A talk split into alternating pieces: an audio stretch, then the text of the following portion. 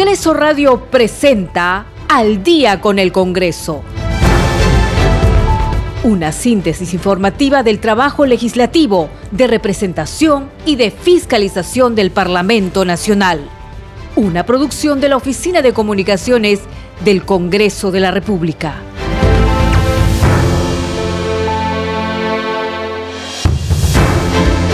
¿Cómo están amigos? Muy buenas noches, bienvenidos. Empezamos al día con el Congreso. Los acompaña Perla Villanueva. En los controles se encuentran como todas las noches Franco Roldán y Rafael Cifuentes. Estamos listos para llevarles toda la información del Parlamento Nacional. Vamos con nuestros titulares. Ante el Pleno del Congreso, ministros de Estado explicaron las medidas de sus respectivos sectores ante la jornada de protestas y manifestaciones de transportistas y agricultores en la región Junín, que a la fecha han cobrado la vida de cinco personas. La representación nacional guardó un minuto de silencio por las lamentables muertes ocurridas en el centro del país a causa de las protestas. En la sesión plenaria se debatirá en total tres proyectos de ley de alcance económico y tributario que modifican la ley de impuesto general a las ventas y permitirán exonerar o variar la tasa de impuesto selectivo al consumo. La Comisión de Presupuesto acordó invitar al ministro de Economía, Oscar Graham, ante el incremento de los productos básicos de la canasta familiar que afecta a la población. La Comisión de Relaciones Exteriores aprobó por mayoría rechazar y condenar el ataque de la Federación de Rusia en contra de Ucrania iniciado el pasado 22 de febrero por los argumentos utilizados para justificar la agresión militar, lo cual viola los derechos humanos y los principios generales del derecho internacional.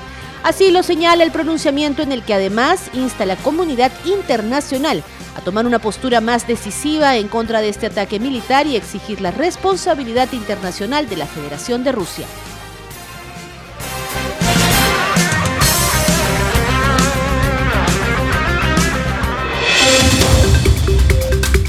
De inmediato empezamos con el desarrollo de las noticias en esta edición de Al día con el Congreso. La representación nacional guardó un minuto de silencio por las lamentables muertes ocurridas en el centro del país a causa de las protestas. Señores congresistas, quiero agradecer la disposición de los voceros de todas las bancadas, quienes ayer domingo respondieron a la convocatoria de la Junta de Portavoces que acordó la realización de este pleno con puntos específicos. Antes de comenzar esta sesión importante, quiero solicitar a la representación nacional un minuto de silencio por las lamentables muertes ocurridas durante las protestas en el centro de nuestro país. Muchas gracias. Esto fue al inicio de la sesión plenaria en la que ministros de Estado explicaron las medidas de sus respectivos sectores ante la jornada de protestas y manifestaciones de transportistas y agricultores en la región Junín, que a la fecha han cobrado la víctima de cinco personas. El congresista Jorge Montoya de Renovación Popular durante el debate planteó que el presidente Pedro Castillo sea convocado al Pleno para exponer el plan del gobierno ante estas protestas sociales. Si el mandatario quiere gobernabilidad, se la daremos, pero debe ejecutar acciones, añadió el legislador Jorge Montoya. Quiero dirigirme a la representación nacional por su intermedio, señora presidenta, para manifestarles que estamos viviendo una situación de crisis política nunca antes vista, con una revuelta social en todos los sectores del país algunas con justa razón por los reclamos que realizan, otras ya viene gente que viene preparada para generar escándalo. El tema es que estamos en una situación que se necesita unirnos y esta unión no puede ser a través de un diálogo de escuchar a los ministros hablar de qué han hecho. Acá tenemos que invitar al señor presidente al Congreso y decirle que si quiere gobernabilidad, se la daremos, pero que tiene que tomar la, la ejecución de las acciones. Tiene que ser él el que decida qué hacer y creo que eso va a servir para tranquilizar y pacificar el país. No podemos seguir divididos, no podemos seguir cada uno por su camino, tenemos que unirnos. Y la única forma de hacerlo es en este Congreso. Así que le recomiendo, señora presidenta, pedirle al señor presidente que al voto venga, sentarnos a conversar con él y transmitirle que si quiere gobernabilidad la tendrá, pero tiene que tomar el liderazgo y cambiar las acciones que se vienen realizando hasta ahora y solucionar los problemas que tienen en carpeta más de dos meses sin solución, sabiendo que se iba a presentar lo que se está presentando en este momento. Tenemos que tener tranquilidad. La gente no puede salir a las calles a hacer escándalo. Puede reclamar, sí, pero sin generar problemas a otros. No, no deben participar las Fuerzas Armadas en esto. Tiene que estar solamente la población y autocontrolarse para poder lograr tener paz y tranquilidad y no más muertos en la calle. Gracias. Por su parte, la congresista Katy Ugarte de Perú Libre dijo que nuestro país necesita en estos momentos unidad para solucionar los problemas políticos y sociales críticos. Asimismo, llamar a la unidad para tener que solucionar los problemas políticos, sociales, críticos que estamos viviendo en este momento.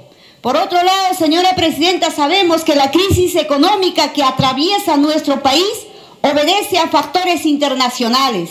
Es así, señora Presidenta, que hace varios meses a nivel global vivimos una inflación y recientemente debido a la guerra entre Rusia y Ucrania. Se ha producido la alza del trigo, pero eso no significa que en nuestro país también tenga que estar los precios prácticamente por las nubes.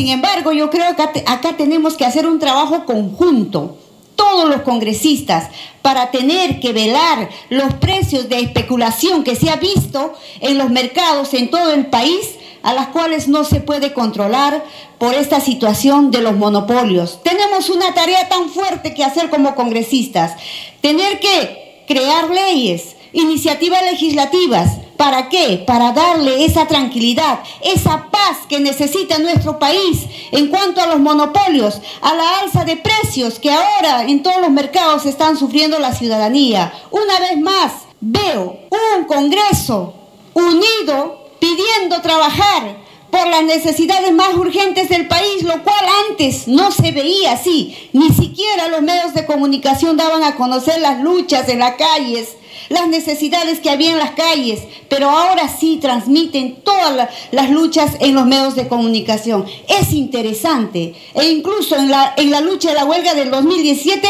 ni un muerto de un profesor salió, pero ahora sí.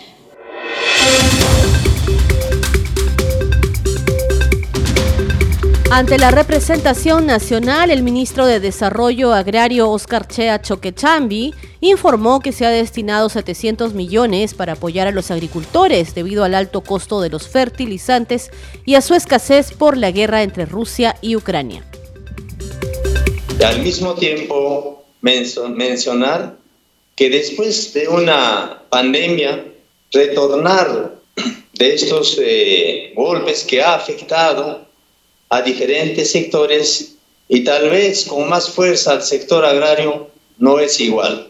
Es de retos, es de trabajar de manera conjunta, dar mirada a este sector que ha sido olvidado. También, por otra parte, el tema de los fertilizantes. Primero, los fertilizantes eh, eh, han subido demasiado, han triplicado, han cuadriplicado de costo, de precios.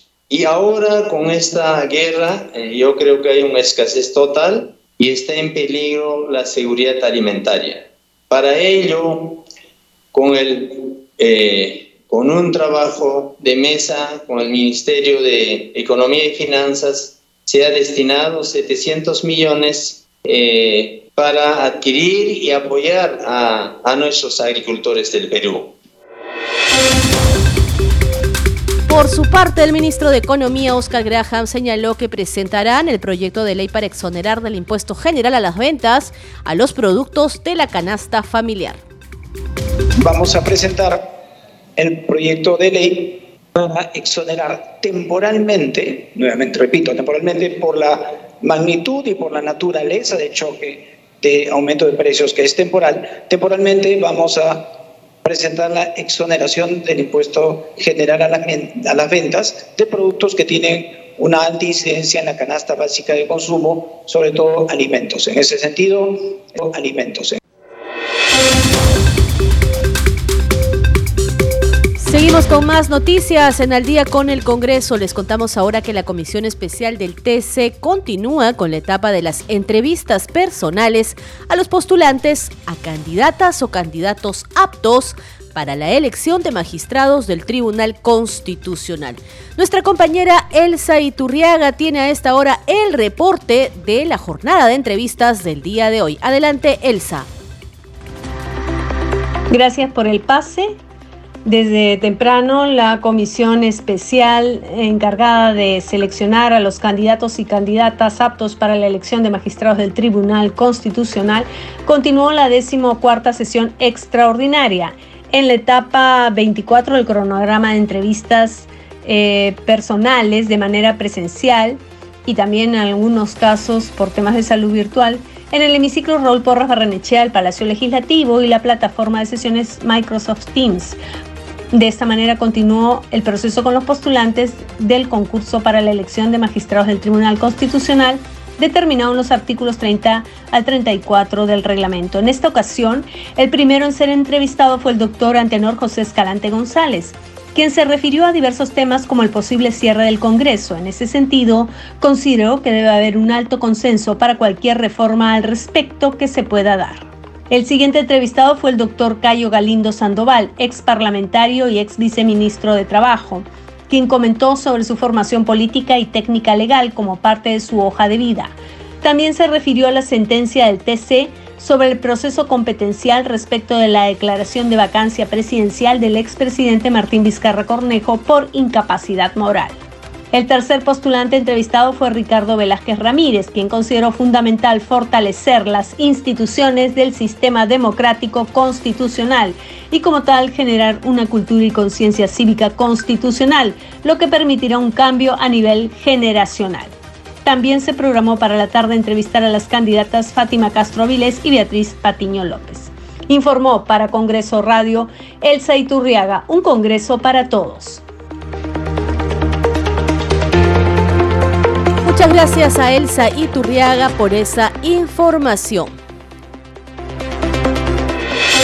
Hay que precisar que las entrevistas a los postulantes a candidatas o candidatos aptos para la elección de magistrados del Tribunal Constitucional son públicas, transmitidas por el canal de televisión del Congreso, por Congreso Radio y a través de las redes sociales. Ahora escuchemos parte de la entrevista al postulante el abogado Antenor José Escalante González. ¿Cuál es la opinión, el criterio que usted tiene eh, respecto de las iniciativas legislativas que serían presentadas por el Congreso de la República respecto a la modificación y o disminución del pago del impuesto selectivo al consumo. Eh, usted eh, tiene experiencia en materia tributaria, ha, ha trabajado muchos años en la SUNAT, Existe un decreto supremo presentado ya por el Poder Ejecutivo. Señor congresista, muchas gracias. Eh, yo quisiera hacer una precisión inicial. ¿no? Yo, yo trabajo en la SUNAT que administra y recauda tributos, no hace política fiscal. Este tema lo manejan en el Ministerio de Economía y en otras instancias del gobierno, pero sí tengo una opinión. ¿no? Eh, yo creo que el hecho de que se tomen medidas de emergencia responde al artículo 1 de la Constitución o sea, el hecho que tomemos medidas de emergencia responde al artículo 1 de, al artículo 1 de la Constitución a la dignidad de la persona humana. ¿no? Entonces lo que se trata en estos casos es de que las personas que están impactadas por un tema económico puedan sobrellevarlo de menor manera. ¿no? Y por eso se producen exoneraciones y se producen pues, este, disminuciones de impuestos. ¿no? La disminución de impuestos es diferente a la exoneración. Y yo creo que, que el fin es, es noble, es adecuado y es constitucionalmente válido pero tiene que hacerse un análisis muy técnico respecto de los efectos que esto va a tener en el marco global de la recaudación. ¿no? O sea, yo en principio no soy contrario a que se haga esto, pero tiene que hacerse de una manera muy razonada, muy pensada, y a veces la, la inmediatez y la urgencia de la medida no nos permite hacerlo. Y ahora escuchemos parte de la entrevista, así como también las respuestas del postulante, el ex parlamentario Cayo Galindo que era una lavada de manos y el Tribunal Constitucional no quiso definir lo que es incapacidad moral permanente. ¿Usted considera igual? Sí, yo creo que ahí, eh, eh, bueno, hay debate sobre la materia, si es que lo que usted me está pidiendo es, una, es un juicio de valor, una opinión sobre particular. Eh, hay de las dos, hay de las dos este, vertientes. yo considero de que el concepto es válido porque lo moral es etéreo y, no se puede legislar la casuística. O sea, eh, es, sería complejo consignar todos los hechos en eh, ante los cuales el presidente es pasible de una, de una vacancia. Entonces, esta, este concepto permite que frente a la pérdida de legitimidad por alguna inconducta presidencial, y obviamente esa pérdida de legitimidad va a generar en la representación nacional una, un conglomerado de fuerza, porque es una votación calificada. Eh, eso permitiría este, la salida de un presidente que no está dando, eh, que eh, no está respondiendo a las expectativas nacionales por, por lo que la sociedad considera moralmente incorrecto. ¿no? Dejamos esta noticia señalando que la Comisión Especial del Congreso eh, del TC culminará las entrevistas a los candidatos a magistrados mañana martes 5 de abril. Termina esta fase del concurso público de méritos que comenzó el 30 de marzo pasado. Vamos a continuar ahora con más noticias, esta vez con la Comisión de Presupuesto. Este grupo de trabajo parlamentario acordó invitar al ministro de Economía, Oscar Graham, ante el incremento de los productos básicos de la canasta familiar que afecta a los ciudadanos de menores recursos. Tenemos a nuestra compañera Madeleine Montalvo con más información al respecto. Madeleine, te escuchamos. Gracias por el pase. El día de hoy sesionó la Comisión de Presupuesto y Cuenta General de la República, grupo de trabajo presidido por el congresista Héctor Acuña Peralta, donde finalmente con 14 votos a favor por unanimidad se acordó invitar al ministro de Economía y Finanzas, Oscar Graham Yamaguchi, esto con el fin de que él pueda informar sobre las acciones que que viene realizando el gobierno para dar soluciones a las demandas de la población, las cuales evidentemente vienen generando protestas en diversos puntos del país. Esta decisión adoptada por el grupo de trabajo fue una respuesta a la preocupación que expresaron los congresistas por el incremento de los productos básicos de la canasta familiar que viene afectando a la población de menos recursos en nuestro país. Mencionar también que en la sesión eh, se presentó el congresista Alex Paredes del grupo parlamentario Perú Libre e hizo la presentación de la iniciativa legislativa, la cual tiene el objeto de incorporar a la ley de la carrera pública del profesorado a los docentes nombrados por concurso público, nombramiento interino y también nombramiento definitivo, que fueron retirados por aplicación de la resolución de Secretaría General número 2078-2014. Mencionar que en la última parte de la sesión se presentó también la directora ejecutiva del Fondo Nacional de Financiamiento de la Actividad Empresarial del Estado, FONAFE, Lorena Guadalupe Macías Quiroga. Ella sustentó ante este grupo de trabajo el presupuesto ejecutado en el año fiscal 2021 y también el presupuesto aprobado para el año fiscal 2022 de la entidad a su cargo. Esta es la información que hemos podido recoger de esta sesión de la Comisión de Presupuesto y Cuenta General de la República. Regresamos contigo, informó para Congreso Radio Madeleine Montalvo. Muchísimas gracias a Madeleine Montalvo por su reporte y hay que precisar antes de cambiar de información que durante esta sesión de la Comisión de Presupuesto los legisladores integrantes de este grupo de trabajo parlamentario expresaron su preocupación por el incremento de los alimentos básicos. Escuchemos en ese sentido al congresista Elías Varas. Buenos días, le saluda el congresista Elías Varas. Bueno, en la sección pedidos, justamente complementar al pedido de la colega Francis Paredes en que se le debe de invitar al ministro de Economía con la finalidad de explicar lo que, qué es lo que está haciendo su sector. Si bien es cierto, el día de hoy lo vamos a tener en el Pleno conjuntamente con el ministro de Agricultura, sería bueno, ya, sería bueno de que se le considere también, si bien es cierto el problema de la inestabilidad económica en el país, bien lo sabemos que es de un origen eh, externo, también hay algunos factores internos. Sería bueno de que con el ánimo de, transparentar todo lo que viene sucediendo, eh, deberían estar presentes acá todos los órganos reguladores del que tienen que ver con los precios a nivel este, a nivel de los consumidores. Dentro de ello, pues, este, al señor de a Osinermin, a lo que es este Indecopi, inclusive para mirar cómo es que está haciendo el control eh, a nivel de los que es este, los que son más que todo, porque Indecopi debería estar orientado al tema de evitar el tema de los monopolios, porque generan acaparamientos, modificaciones y control de precios. Vamos ahora con otras noticias. Esto es al día con el Congreso. En Tingo María, en la región Huánuco, la presidenta del Parlamento Nacional, Mari Carmen Alba Prieto, firmó la autógrafa de ley que propone el fortalecimiento de las cadenas productivas del café y el cacao. La norma busca mejorar la productividad, competitividad y la sostenibilidad de los referidos productos en el mercado nacional e internacional. Además, autoriza al Instituto Nacional de Innovación Agraria, INIA, a implementar estaciones experimentales agrarias con infraestructura y equipamiento tecnológico para ampliar la producción de café y cacao en el país. La titular del Poder Legislativo también encabezó en Huánuco la primera sesión descentralizada de la mesa multipartidaria de jóvenes parlamentarios, conducida por su titular Rosángela Barbarán. Escuchemos ahora el informe de nuestro compañero Ricardo Alba. Se trató del primer encuentro macroregional centro de autoridades y trabajadores jóvenes, evento organizado por la Mesa Multipartidaria de Jóvenes Parlamentarios del Congreso de la República. La actividad, que se realizó en la Universidad Hermilio Valdizán, contó con la participación de representantes de Huancavelica, Ayacucho, Pasco, Junín y el anfitrión Huánuco. Sentimos capaces de poder ayudar a nuestro país en el tema de la economía. Debemos hablar sobre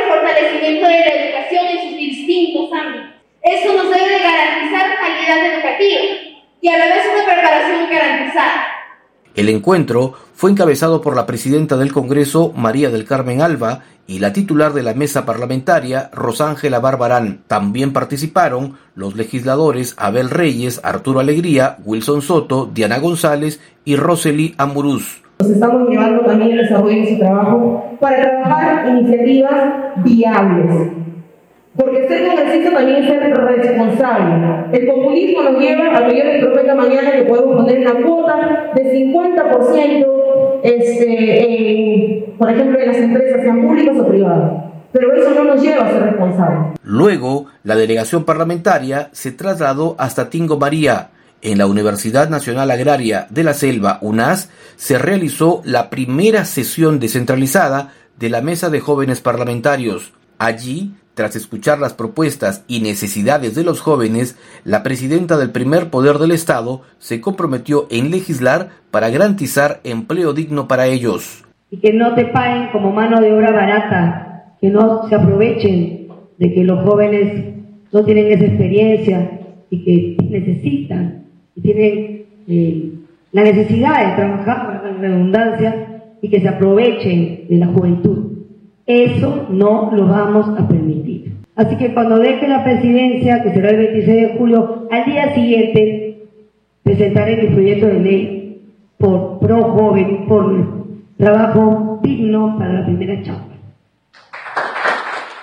Por su parte, Barbarán Reyes adelantó que promoverá una norma para facilitar los emprendimientos e ideas de negocio de este sector poblacional. Nosotros queremos que en los próximos congresos haya más jóvenes, porque necesitamos de esa energía, de esa fuerza, de ese coraje.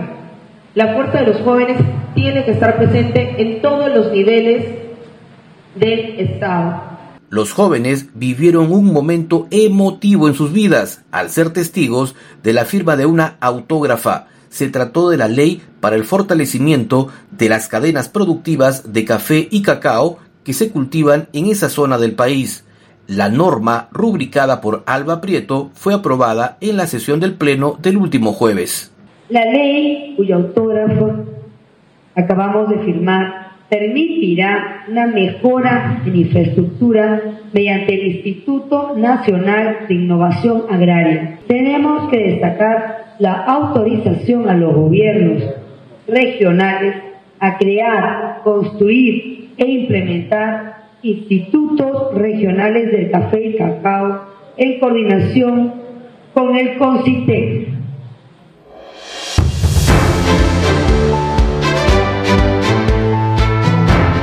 ahora es momento de irnos a una breve pausa, pero ya regresamos con más noticias del Parlamento Nacional. Este es al día con el Congreso.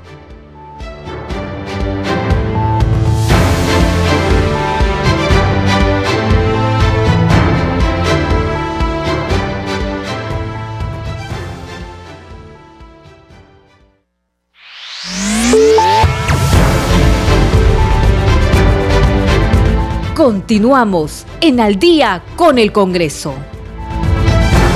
Bienvenidos a la segunda media hora informativa. Esto es Al día con el Congreso. Vamos con nuestros titulares. Ante el Pleno del Congreso, ministros de Estado explicaron las medidas de sus respectivos sectores ante la jornada de protestas y manifestaciones de transportistas y agricultores en la región Junín, que a la fecha han cobrado la vida de cinco personas. La representación nacional guardó un minuto de silencio por las lamentables muertes ocurridas en el centro del país a causa de las protestas. En la sesión plenaria se debatirán en total tres proyectos de ley de alcance económico y tributario que modifican la ley de impuesto general a las ventas y permitirán exonerar o variar la tasa de impuesto selectivo al consumo y la Comisión de Presupuesto acordó invitar al ministro de Economía, Oscar Graham, ante el incremento de los productos básicos de la canasta familiar que afecta a la población. La Comisión de Relaciones Exteriores aprobó por mayoría rechazar y condenar el ataque de la Federación de Rusia en contra de Ucrania, iniciado el pasado 22 de febrero por los argumentos utilizados para justificar la agresión militar, lo cual viola los derechos humanos y los principios generales del derecho internacional. Así lo señala el pronunciamiento en el que además insta a la comunidad internacional a tomar una postura más decisiva en contra de este ataque militar y exigir la responsabilidad internacional de la Federación de Rusia. Esto es al día con el Congreso.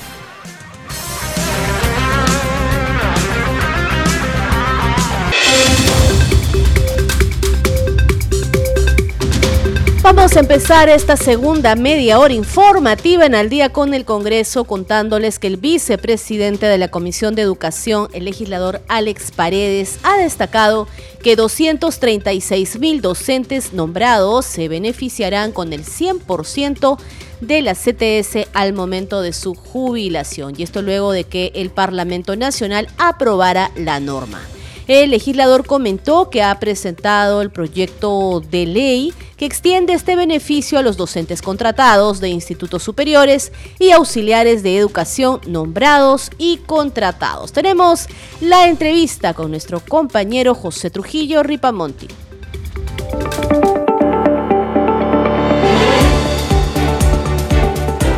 Esta es la entrevista.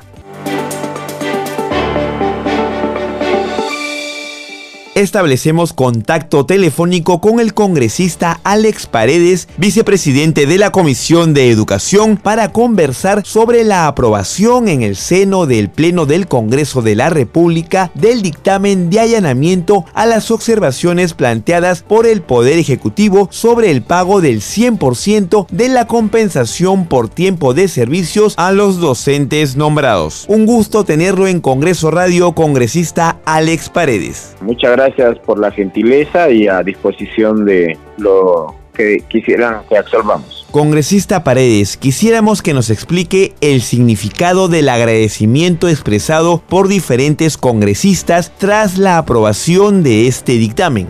Yo creo que lo menos que podíamos hacer eh, dentro de una, una conducta valorativa, ética, deontológica, nuestra gratitud eh, sintetizada en esa palabra gracias, gracias Congreso. Y personalizado en la presidenta, en la señora María del Carmen Alba Prieto, que nos representa a los 130 congresistas, a los grupos parlamentarios por haber apoyado primero en la Comisión de Educación, Juventud y Deporte, en su momento este proyecto de ley sobre el reconocimiento y el pago de la compensación de tiempo de servicios, y ayer reiterar y ratificar eh, esa votación por todos los grupos parlamentarios para que siga siendo de unanimidad la aprobación de este proyecto de ley. Creo que es lo menos que podíamos hacer y por lo menos los eh, maestros y maestras que por un acto histórico, estamos siendo parte de este Congreso de República, teníamos que expresarlo, manifestarlo a nombre de los más de 550 mil profesionales en educación que somos, pero que a la fecha, nombrados en instituciones educativas públicas, somos 236 mil. Quiere decir que ese número van a ser beneficiarios de esta ley y en camino estarán los más de 180 mil maestros contratados que en algún momento ocuparán nuestro lugar. ¿Qué significa para la vida de los docentes nombrados de nuestro país, congresista Paredes, la aprobación de este dictamen en el Pleno del Congreso? Como tú lo señalas, esta situación de la compensación de tiempo de servicios es como quien dice el final de la vida laboral de un trabajador. Entonces nosotros, con números, ¿qué significa una compensación de tiempo de servicios? Si el día de hoy uno cesa, el pago que se te va a hacer tiene una fórmula de cálculo. ¿Cuál es? El 14% de tu remuneración total por año trabajado. Puesto en números, hoy la primera escala magisterial te da un sueldo total de 2.400. Le aplicas el 14%, estamos hablando de alrededor de 300 nuevos soles. Y si has trabajado 30 años, multiplicas 300 por 30, estamos hablando de 9.000 soles que recibirías hoy sin esta ley. Pero si tú cesas después de publicada en el peruano la ley, entonces tienes que cambiar la fórmula de cálculo.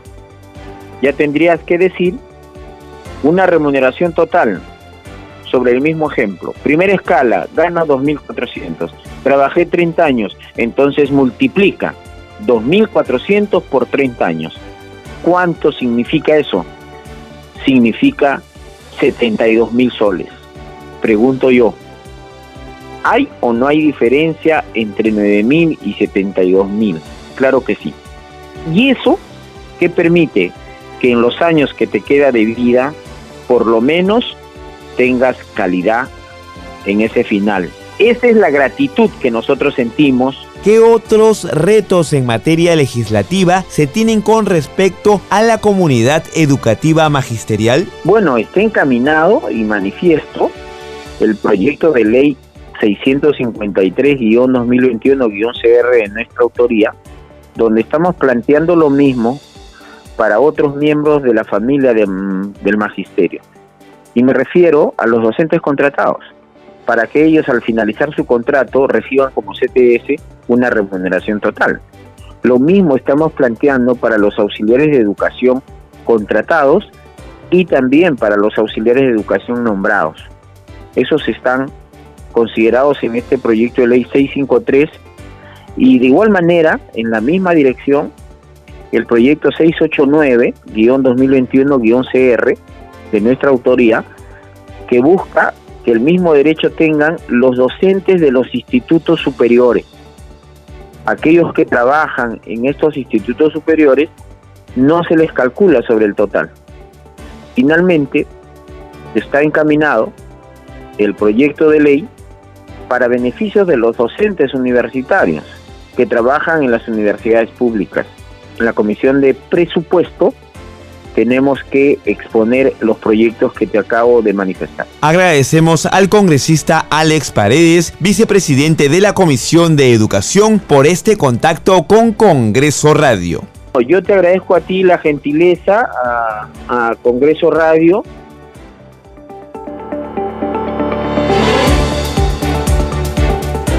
Escucha todas las entrevistas de Al día con el Congreso ingresando a arroba radio-congreso en Twitter y a radiocongreso.perú en Facebook, así como a nuestras cuentas de podcast en Spotify, Apple Podcast, Google Podcast y SoundCloud.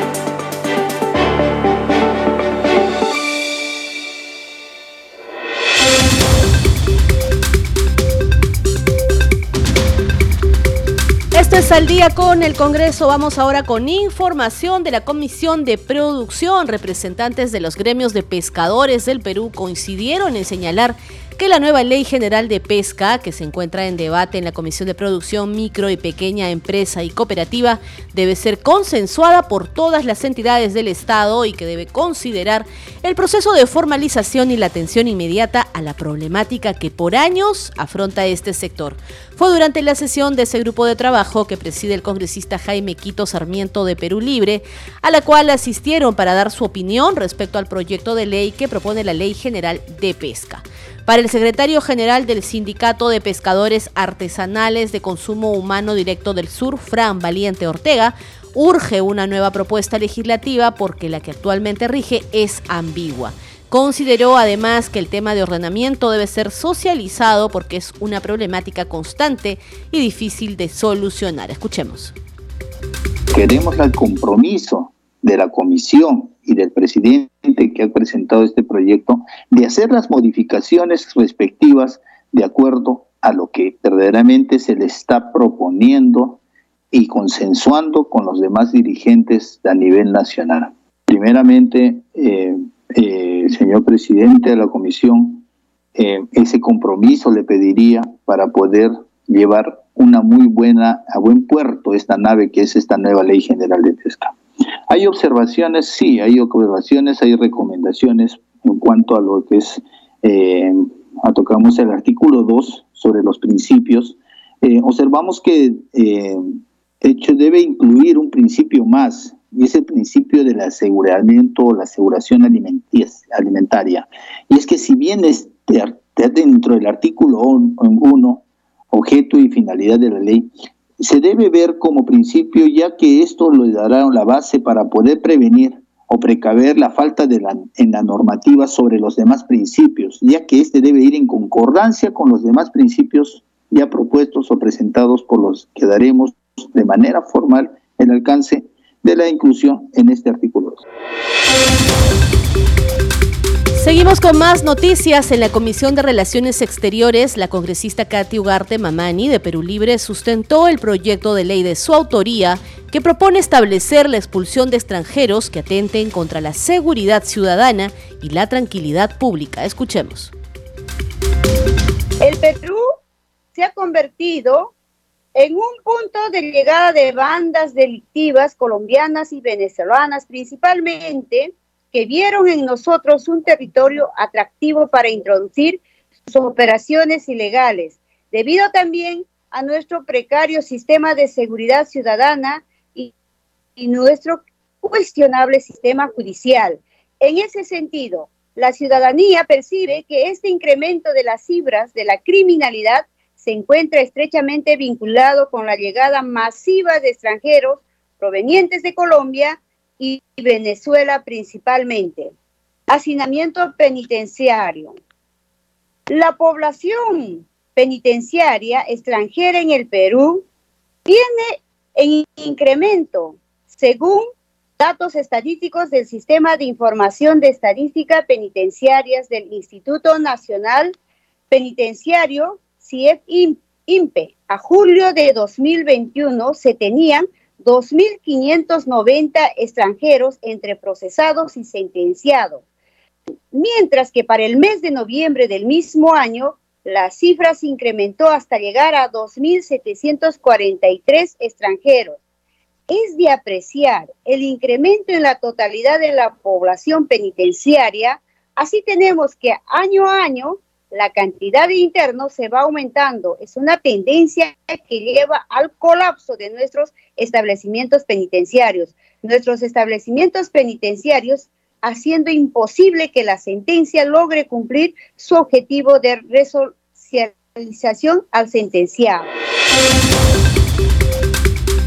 De igual forma, también sustentó su iniciativa legislativa el congresista José Luna Galvez de Podemos Perú respecto del proyecto de ley que propone incorporar disposiciones en el decreto legislativo 1350, decreto legislativo de migraciones, estableciendo de esta manera un procedimiento para la expulsión de extranjeros en flagrancia delictiva, alteración del orden público interno o la seguridad nacional. También sustentó su iniciativa legislativa el legislador José Alberto Arriola Tueros de Acción Popular. Esta propone instituir la expulsión inmediata de ciudadanos extranjeros que cometan faltas o delitos en flagrancia ante la inminente inseguridad ciudadana. Vamos a continuar con más noticias. Esta vez vamos con la Comisión Pro Inversión. En entrevista con Congreso Radio, el presidente de este grupo de trabajo parlamentario, Eduardo Castillo Rivas, indicó que se está invitando a especialistas del sector público y privado con el fin que aporten a soluciones en la ejecución y paralización de obras públicas. Dijo que en la sesión se ha tenido como invitado al experto en gobierno y contrataciones públicas, César Candela Jara, quien brindó una propuesta para modificar la ley de contrataciones del Estado, la que se debatirá de forma multipartidaria. Aquí la entrevista con nuestro compañero Víctor Incio. Como lo decíamos desde un principio, esta comisión especial, que si bien es cierto no dictamina, eh, se va a dedicar a generar propuestas, va a ser una comisión propositiva. Entonces estamos invitando a todos los especialistas, tanto del sector privado como del sector estatal, para ver de qué manera podemos coadyuvar a la solución, número uno, de eh, implementar mejores mecanismos de ejecución en obras públicas y número dos, para eh, tratar de ayudar al tema de la paralización de obras. ¿Cómo es que esos 24 mil millones de soles que se encuentran estancados por obras paralizadas lo podemos generar? Hoy hemos tenido la presencia del doctor Candela, que es un especialista que ha sido miembro del directorio de la OCE, que nos está brindando una propuesta de ley para modificar la ley de contrataciones del Estado. La hemos eh, visto, el equipo de la comisión la va a revisar, la va a estudiar y se la vamos a pasar a todos los congresistas miembros de la comisión para que ellos den alguna opinión, para que ellos den alguna crítica y ver de qué manera podemos presentarla y que sea de manera multipartidaria para eh, poder eh, sacar adelante este tema de ejecución de proyectos que está tan venido a menos en el Perú, debido a las falencias legales que tenemos en la ley de contrataciones del Estado.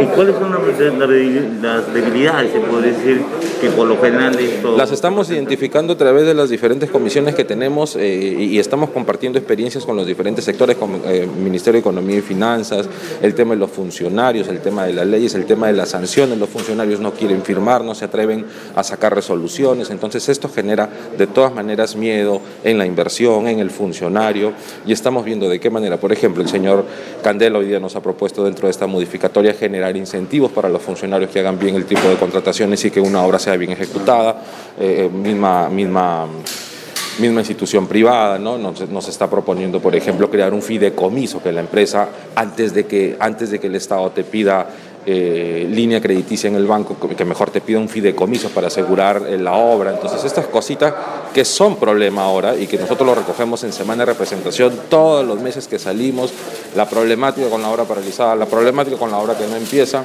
todos estos problemas estamos viéndolos y eh, estamos recibiendo propuestas como la que te estoy mencionando ahora. La comisión, como lo dije en, el desarrollo de esta, lo va a analizar, lo va a pasar a todos los congresistas tenemos a un congresista por bancada para poderlo impulsar de manera eh, multipartidaria. Y así varios proyectos más que nos ayuden a eliminar burocracia en contratación directa, en ejecución de obras, en, en contratación del Estado y etcétera. A esta hora es momento de cambiar el tono de la información. Les recordamos que los congresistas, a través de la función de representación, son los voceros de los ciudadanos en el Parlamento.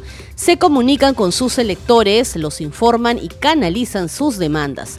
Durante la última semana de representación, los parlamentarios recorrieron sus regiones, identificando y constatando las dificultades y el estado de los colegios a nivel nacional, a través de la campaña Colegios en Emergencia. Conozcamos más a través de la secuencia Escuela Abierta desde el Congreso con nuestro compañero José Trujillo Ripamonti. Escuela Abierta desde el Congreso.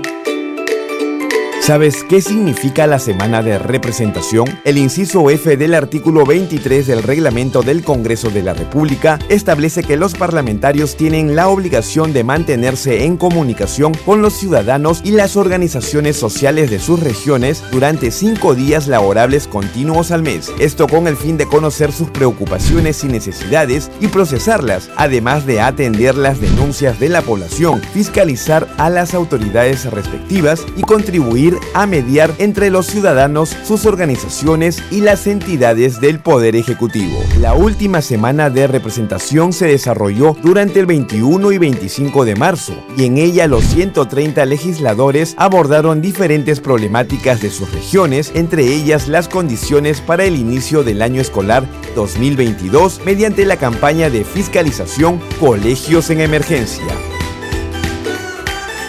Esto fue Escuela Abierta desde el Congreso, porque queremos un Congreso para todos.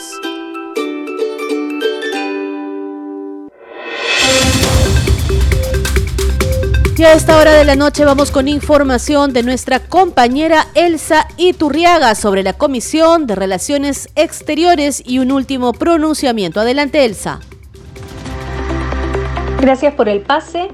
La Comisión de Relaciones Exteriores aprobó con nueve votos a favor, uno en contra y dos abstenciones un pronunciamiento sobre el ataque militar de la Federación de Rusia contra Ucrania, iniciado el pasado 22 de febrero, por violar derechos humanos y el derecho internacional, lo que constituye una amenaza para la seguridad de los países de la región y del resto del mundo. El documento también insta a Rusia para que cese sus actividades militares contra Ucrania. Llama además a la paz y la unidad de los países para resolver los conflictos pacífica y democráticamente y por la vía diplomática, al tiempo de instar a la comunidad internacional a tomar una postura sobre el tema y expresar su solidaridad con Ucrania en estos momentos de incertidumbre. Cabe recordar que Rusia reclama que Ucrania no sea parte o se adhiera a la OTAN, alianza militar de países de Europa y Norteamérica. Al respecto, Gaspar Frontini, embajador de la Unión Europea en Perú, informó sobre la situación que se vive entre ambos países y la visión de la comunidad internacional. En otro momento de la sesión se dio a conocer la presentación de varias iniciativas que proponen establecer la expulsión de extranjeros que atenten contra la seguridad ciudadana y la tranquilidad pública, tres de las cuales fueron sustentadas por sus autores, los congresistas José Arriola Tueros, Jacqueline Mugarte y José Luna Galvez, además de la intervención sobre su propuesta legal del parlamentario Pedro Martínez Talavera. Representantes de los sectores Interior, Justicia, Relaciones Exteriores y del Poder Judicial fijaron sus posiciones sobre la materia, reconocieron la voluntad política de proteger la seguridad ciudadana, pero indicaron que la modificación normativa se contrapone con obligaciones técnicas internacionales. Informó para Congreso Radio Elsa Iturriaga, un Congreso para todos.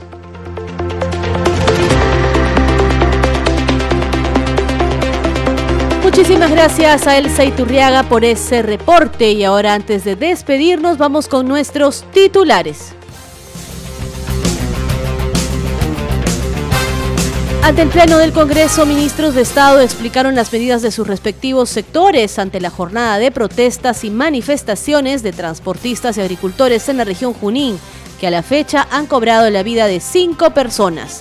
La representación nacional guardó un minuto de silencio por las lamentables muertes ocurridas en el centro del país a causa de las protestas.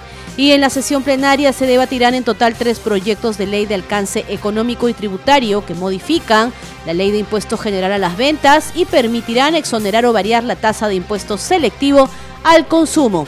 La Comisión de Presupuesto acordó invitar al ministro de Economía, Oscar Graham, ante el incremento de los productos básicos de la canasta familiar que afecta a la población. La Comisión de Relaciones Exteriores aprobó por mayoría rechazar y condenar el ataque de la Federación de Rusia en contra de Ucrania, iniciado el pasado 22 de febrero por los argumentos utilizados para justificar la agresión militar, lo cual viola los derechos humanos y los principios generales del derecho internacional.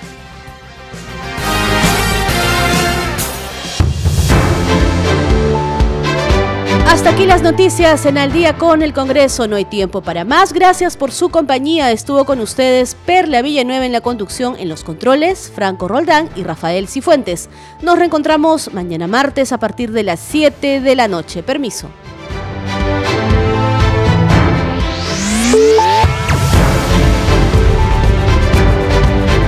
Congreso Radio presentó Al día con el Congreso una síntesis informativa del trabajo legislativo, de representación y de fiscalización del Parlamento Nacional. Una producción de la Oficina de Comunicaciones del Congreso de la República.